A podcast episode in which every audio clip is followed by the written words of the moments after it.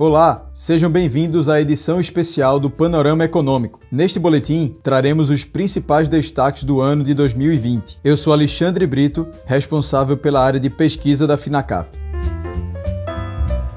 Nesta edição especial do Boletim, utilizaremos este espaço para transmitir aos investidores a perspectiva dos principais acontecimentos econômicos em 2020. Por mais difícil que seja a tarefa de comprimir um ano de tantos acontecimentos e aprendizados em alguns minutos, traremos uma breve linha do tempo de um dos períodos mais desafiadores dos últimos tempos, não só para os investidores, como também para a sociedade. O ano começou com boas perspectivas para o Brasil, em sua caminhada em direção à redução da dívida pública e à aprovação das reformas estruturantes. Somado a isso, um cenário de baixa taxa de juros e inflação comportada dava um impulso para um ambiente de negócios no Brasil, com custo de captação baixo e maior demanda por ativos de risco. Ao voltar do feriado carnavalesco, o investidor brasileiro se deparou com um quadro dramático em relação à escalada do ainda tão desconhecido Covid-19, sobretudo na Itália, onde o sistema de saúde do país chegou a colapsar devido à falta de leitos para os infectados. Com isso, o índice Bovespa chegou a amargar uma queda de quase 50%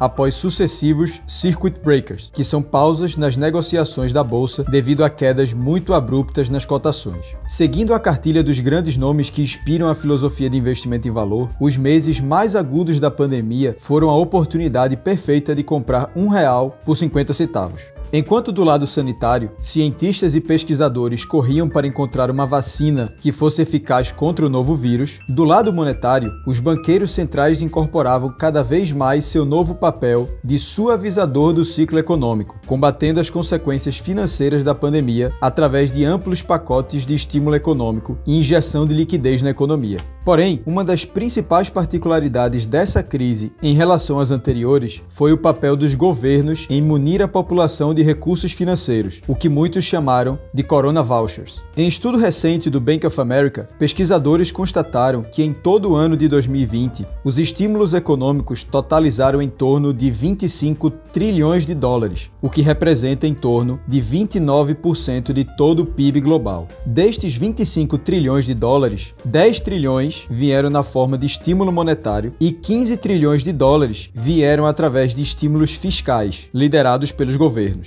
Como consequência dessa política, o balanço do Banco Central americano saltou de um total 4,2 trilhões de dólares para impressionantes 7 trilhões de dólares, através da compra de títulos públicos e privados. O Federal Reserve protagonizou a maior injeção de liquidez da história da economia, representando 70% acima do estímulo da grande crise financeira em 2008 a 2009. No Brasil, estima-se que o programa de auxílio emergencial chegou a custar cerca de 70 bilhões de reais mensais aos cofres do Tesouro Nacional. O programa acabou se transformando no maior mecanismo de transferência de renda já experimentado na história do Brasil, através do qual a renda média do cidadão chegou a aumentar durante a pandemia. Cálculos indicavam que o valor justo para igualar a massa salarial perdida seria de cerca de 180 reais, montante que é três vezes menor que os efetivos 600 reais reais distribuídos por CPF. Como consequência do maciço programa de injeção de recursos, pudemos experimentar alguns fenômenos que até o momento eram tidos como improváveis. Alguns setores da economia reaqueceram de tal forma que superaram o patamar pré-pandemia, principalmente varejo e construção civil. O varejo, sobretudo na sua forma de comércio eletrônico, bateu recorde de vendas com o consumo aquecido devido ao isolamento social. Já na construção civil, os insumos usados no setor chegaram a experimentar escassez de oferta oferta e aumento nos preços ocasionados pela forte demanda. A economia chinesa, após um rigoroso programa de isolamento social e controle nos casos, voltou a crescer num ritmo que impressionou até o maior dos otimistas. O gigante asiático foi responsável na segunda metade do ano por uma demanda impressionante de insumos e materiais básicos, os quais destacamos minério de ferro e aço, que experimentaram um rally nos seus preços, motivados pela retomada da atividade industrial no país. Com isso, contrariando qualquer projeção, o país registra crescimento no PIB no ano de 2020, o que nos sinaliza um excelente ambiente de negócios para os países emergentes no ano de 2021. Diante do ambiente de liquidez sem precedentes e de taxa de juros negativa em algumas economias globais, as bolsas de valores zeraram ou recuperaram boa parte das perdas. Tal movimento pode caracterizar a crise de 2020 2020 como a recuperação mais rápida da história. A Bolsa Americana levou apenas cinco meses para retomar a patamares pré-crise e atingir novamente sua máxima histórica. A reversão ainda é mais evidente se considerar o tempo médio de quatro anos e meio de recuperação nas últimas crises que o mercado passou desde o início do século XXI.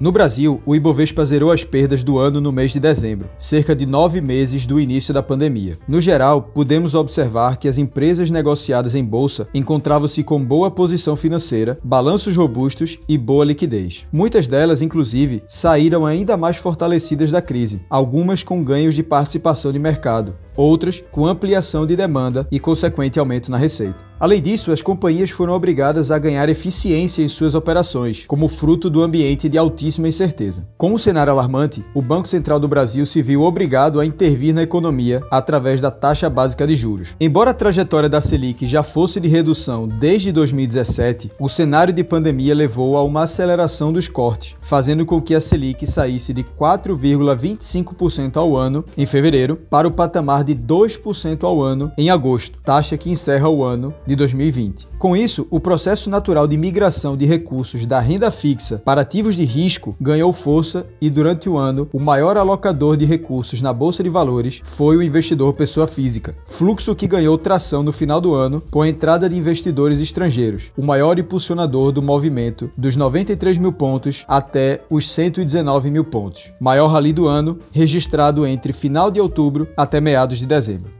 A dívida global atingiu níveis recordes, em cerca de 277 trilhões de dólares. O alto endividamento, somado aos juros negativos, é um cenário inédito na economia global e as consequências ainda não são totalmente conhecidas pelos economistas. O fato é que temos um ambiente sem precedentes de liquidez global e alto estímulo monetário, o que deve ocasionar uma busca por ativos de risco para os próximos anos. Por fim, deixamos nossa mensagem para o ano de 2021. O ano de 2020 foi de grandes ensinamentos para os investidores. Estivemos diante de diversas situações onde pudemos colocar em prática nossa filosofia de investimento. Entramos numa realidade de juros nunca antes vivida no país e com potencial de gerar um forte impulso ao mercado de capitais. O ambiente fiscal sofreu deterioração, mas conseguimos constatar que a pauta de reformas ganha cada vez mais urgência, com potencial de entregar uma trajetória sustentável para a dívida pública e gerar um ambiente de negócios saudável no Brasil. Não temos a pretensão de tentar adivinhar o que o futuro nos aguarda. Nosso compromisso sempre será em seguir os fundamentos de uma filosofia pautada em alocação estratégica,